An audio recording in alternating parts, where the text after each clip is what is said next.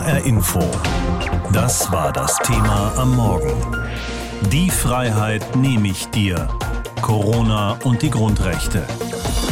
In den letzten 14 Monaten haben die politisch Verantwortlichen sehr stark in unsere Grundrechte eingegriffen. Zum Schutz vor Corona ist das geschehen und die meisten Menschen in Deutschland haben die Einschränkungen vor diesem Hintergrund auch akzeptiert, sie sogar für notwendig gehalten. Trotzdem, in vielen Punkten sei die Politik zu weit gegangen, sagt die Gesellschaft für Freiheitsrechte GFF. Sie und neun andere Menschenrechtsorganisationen stellen heute den neuen Grundrechte-Report vor.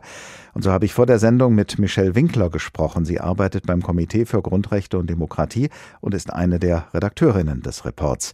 Frau Winkler, welche unserer Grundrechte sind denn Ihrer Meinung nach in der Pandemie in Mitleidenschaft gezogen worden, um nicht zu sagen unter die Räder gekommen?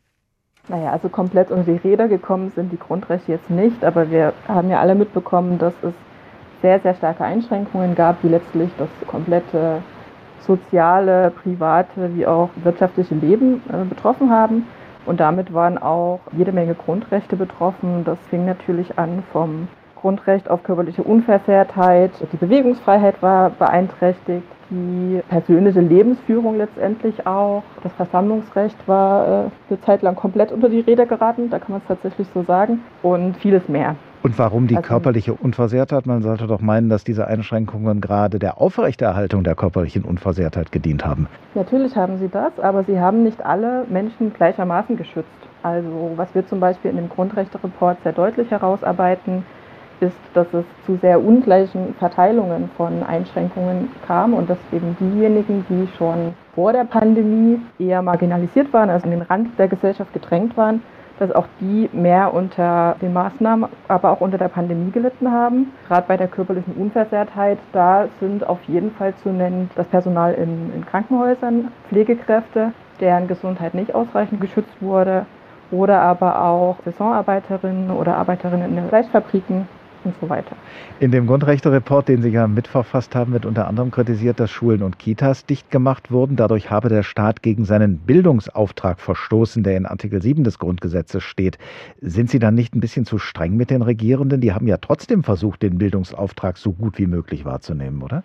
Genau, die Kritik ist tatsächlich nicht, dass Schulen und Kitas geschlossen wurden, sondern die Kritik ist, dass durch die Schließung die Chancengleichheit im Bildungssystem noch mal deutlich mehr gelitten hat, als sie das sowieso schon tut.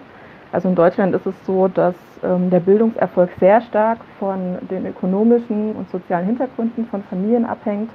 Und das hat sich in der Pandemie noch mal stark verschärft. Das betrifft einerseits ähm, SchülerInnen, aber das betrifft gleichzeitig auch Studierende, die eben nicht dabei unterstützt wurden, zum Beispiel, wenn sie nicht gut teilnehmen konnten an Fernunterricht zum Beispiel. Das kann nicht jedes Kind gleichermaßen gut machen, allein wegen der Ausstattung oder eben auch wegen Unterstützung im Elternhaus. Und da hätte es ausgleichende Maßnahmen gebraucht, dass sich diese Kluft nicht noch weiter verschärft. Die hat es aber nicht gegeben. Nun haben ja die politisch Verantwortlichen diese ganzen Maßnahmen nicht aus Jux und Dollerei ergriffen. In Schweden hat man ja einen anderen Weg beschritten. Da ist das öffentliche Leben während der Pandemie kaum runtergefahren worden und dort sind dann viel mehr Menschen an Corona gestorben als bei uns. Halten Sie die Güterabwägung, die die politisch Verantwortlichen hier bei uns äh, vorgenommen haben, halten Sie die für gelungen oder für misslungen? Das kann man nicht, nicht in wenigen Worten beantworten. Also auf jeden Fall würden wir nicht dafür plädieren, den schwedischen Weg gewählt zu haben. So wollen wir auf keinen Fall als Redaktion verstanden werden. Was wir aber schon sagen würden, ist, dass die Schwerpunktsetzung an manchen Stellen hätte anders aussehen können. Also man muss schon auch sagen, dass über die Monate hinweg, also in der zweiten und dritten Welle, ja gar nicht mehr so stark der Gesundheitsschutz im Vordergrund stand, sondern dass dann schon schwerpunktmäßig auch wieder mehr auf Wirtschaftsschutz abgesetzt wurde und dass das eben auch unter anderem dazu geführt hat, dass die zweite Welle so stark ausgefallen ist. Sagt Michelle Winkler. Sie ist Referentin beim Komitee für Grundrechte und Demokratie und gehört zum Redaktionsteam des Grundrechte-Reports, den ein Verbund von zehn Menschenrechtsorganisationen heute vorstellt. Das Thema hier in HR Info heißt heute Morgen Die Freiheit nehme ich dir, Corona und die Grundrechte. Auch für unseren demokratischen Rechtsstaat war und ist die Corona-Pandemie eine große Herausforderung. Denn um die Pandemie zu bekämpfen, sind immer wieder schnelle Entscheidungen getroffen und strenge Regeln beschlossen worden. Und damit haben die Regierenden von Bund und Ländern auch immer wieder in unsere Grundrechte eingegriffen. Erlaubt ist das natürlich nur in Ausnahmesituationen und auch dann müssen solche Eingriffe verhältnismäßig sein. Welche Eingriffe es in den letzten 14 Monaten gegeben hat und wie ihre Verhältnismäßigkeit eingeschätzt wurde, das sagt uns jetzt unsere Politikredakteurin Lisa Muckelberg. Maskenpflicht, Kontaktbeschränkungen, Quarantäneregelungen. Mit der Corona-Pandemie bestimmen viele neue Regeln unseren Alltag. Einige davon beschneiden sogar unsere Grundrechte, jedenfalls vorübergehend. Aber welche genau? Grundgesetz Artikel 2 Freie Entfaltung der Persönlichkeit. Ich darf meine Verwandten nicht mehr uneingeschränkt besuchen, muss meine Kontakte reduzieren, darf vielleicht nicht mehr arbeiten, weil ich einen Job in der Gastronomie habe. All das greift in das Grundrecht ein, mich frei zu entfalten. Das Verfassungsgericht hält diese Einschränkungen für verhältnismäßig. Grundgesetz Artikel 8 Versammlungsfreiheit. Eines der wichtigsten Grundrechte in einer Demokratie. Menschen dürfen sich versammeln und zum Beispiel demonstrieren. Pauschal dürfen solche Versammlungen nicht verboten werden, hat das Verfassungsgericht entschieden. Seitdem gibt es Einzelfallprüfungen und strenge Auflagen für die Versammlungen, die stattfinden dürfen. Grundgesetz Artikel 4 Religionsfreiheit. Wegen der Pandemie wurden auch Gottesdienste verboten, ein klarer Einschnitt in unser Recht auf die freie Ausübung der Religion. Ein pauschales Verbot war auch hier nicht haltbar, deswegen sind Gottesdienste unter strikten Maßnahmen wieder erlaubt. Grundgesetz Artikel 11 Recht der Freizügigkeit. Freizügigkeit bedeutet, ich darf mich in Deutschland aufhalten, wo ich will. Das ging in der Pandemie nicht immer. Einzelne Bundesländer schlossen zum Beispiel ihre Grenzen. Anfang des Jahres kam dann noch die Diskussion um einen 15 Kilometer Radius rund um Hotspots auf, den man nicht verlassen dürfe. Diese Regel wurde allerdings schnell wieder gekippt, nicht verhältnismäßig. Es geht also um Verhältnismäßigkeit der Maßnahmen. Wie wirksam sind sie und wie sehr schränken sie uns ein? Das stellen die Gerichte fest. Sie müssen abwägen, was zählt mehr, die Freiheit des Einzelnen mit seinen Grundrechten oder das Allgemeinwohl, also die Gesundheit der Bevölkerung. Drei Fragen stehen dabei im Vordergrund. Wie geeignet sind die Maßnahmen, um die Pandemie einzudämmen? Wie erforderlich sind sie und sind sie zumutbar? Deswegen entscheiden die Gerichte oft im Einzelfall und im Laufe der Zeit unterschiedlich, eben je nach Infektionslage. Legitimiert sind die Einschränkungen durch das Infektionsschutzgesetz. Gewisse Einschränkungen darin, wie die Notbremse, sind zeitlich begrenzt, aktuell bis zum 30. Juni. Die Grundrechtseinschränkungen sind also nur ein vorübergehender Zustand, solange die Pandemie sie nötig macht. Und damit wird übrigens ein anderes Grundrecht von uns gewahrt, uns nämlich vor Corona zu schützen. Grundgesetz Artikel 2, zweiter Absatz. Jeder hat das Recht auf Leben und körperliche Unversehrtheit.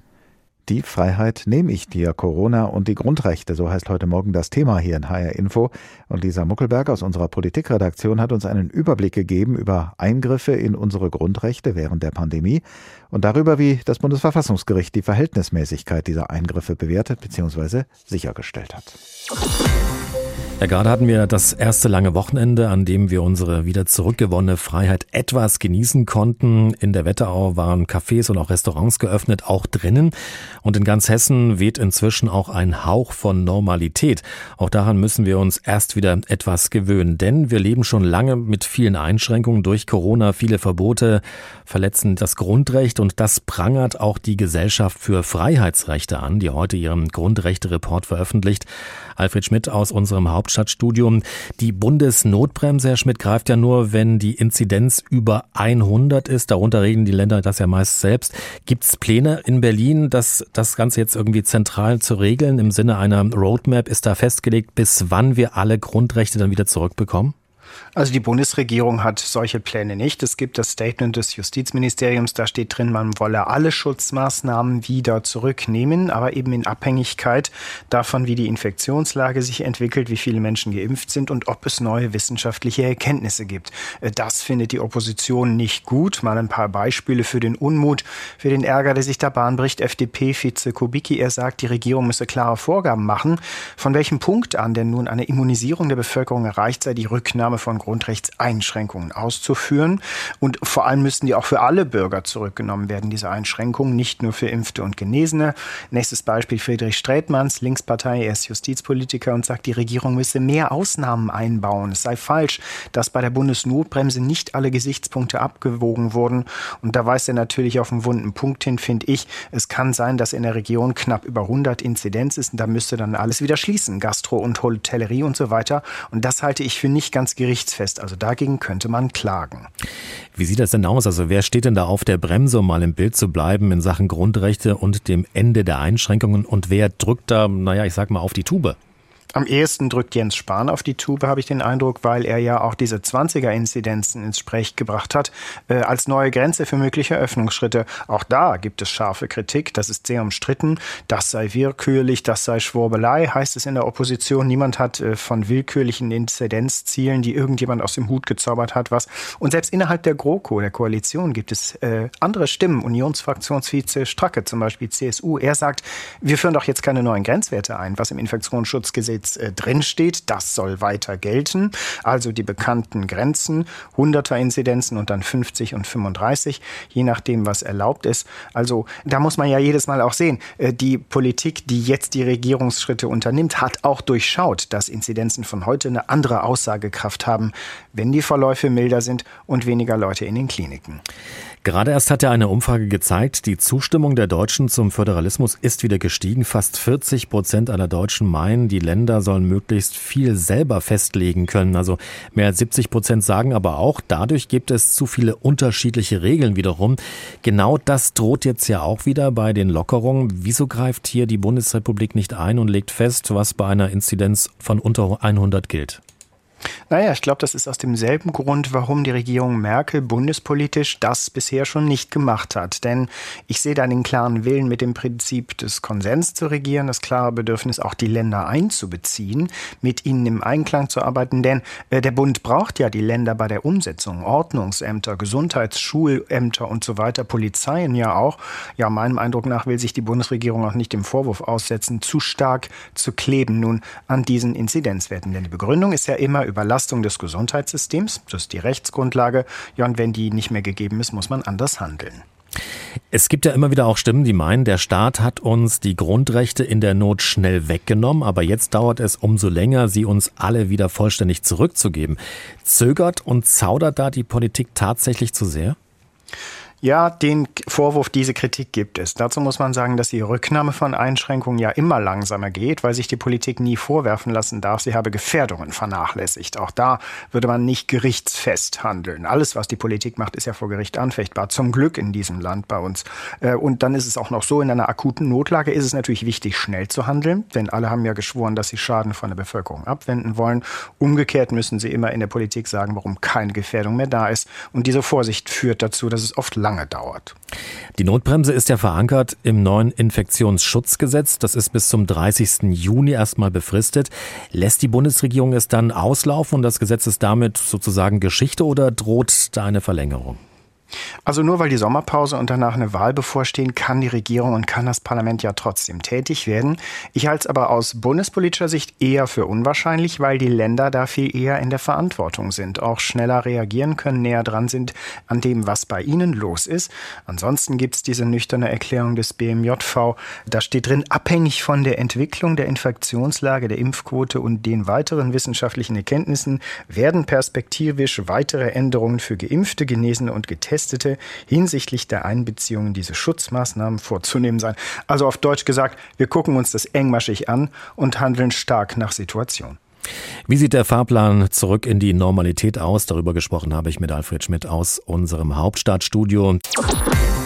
Die Gesellschaft für Freiheitsrechte und neun andere Menschenrechtsorganisationen stellen heute den alljährlichen Grundrechte-Report vor, in dem aufgelistet wird, wo die Regierenden nach Ansicht dieser zehn Organisationen zu weit gegangen sind. Genau darüber habe ich vor der Sendung mit Heribert Prantl gesprochen. Er ist Publizist, war viele Jahre lang Leiter des Ressorts Innenpolitik und Mitglied der Chefredaktion der Süddeutschen Zeitung. Und er hat gerade erst ein neues Buch geschrieben mit dem Titel Not und Gebot Grundrechte in Quarantäne. Herr Prantl, in Ihrem Buch beklagen Sie, dass die Regierenden von Bund und Ländern den Bundestag umgangen und per Verordnung die Grundrechte eingeschränkt hätten. Andererseits mussten sie aber angesichts einer unmittelbar bedrohlichen Pandemie oft sehr schnell über die notwendigen Maßnahmen entscheiden, schneller als das vielleicht im Bundestag möglich gewesen wäre. War dieses Verfahren also vielleicht tatsächlich alternativlos, um einen Lieblingsausdruck der Bundeskanzlerin zu verwenden? Ach ja, klar, es war nicht alternativlos. Und vor allem, die Pandemie geht jetzt seit 14 Monaten dass man im März vergangenen Jahres, in der Osterzeit vergangenen Jahres, schnell handeln musste, das bezweifelt keiner. Da wussten wir auch noch nicht viel über das Virus, über die Gefährlichkeit, über die Art, wie es übertragen wird. Da war alles für uns neu. Und dass man da sagt, jetzt ist die Stunde der Exekutive, das verstehe ich und diskutiere ich auch. Aber dass die Stunde der Exekutive, bei der der Bundestag und der Bundesrat sozusagen selber sich in den Lockdown begibt, dass der 14 Monate dauert, das kann man nicht mehr rechtfertigen. Und auch das ist ein Thema, das in äh, dem Grundrechte-Report 2021 eine wichtige Rolle spielt. Da heißt es, die Selbstentmachtung vom Bundestag und Bundesrat im Infektionsschutzrecht. Und da hat der Grundrechte-Report recht.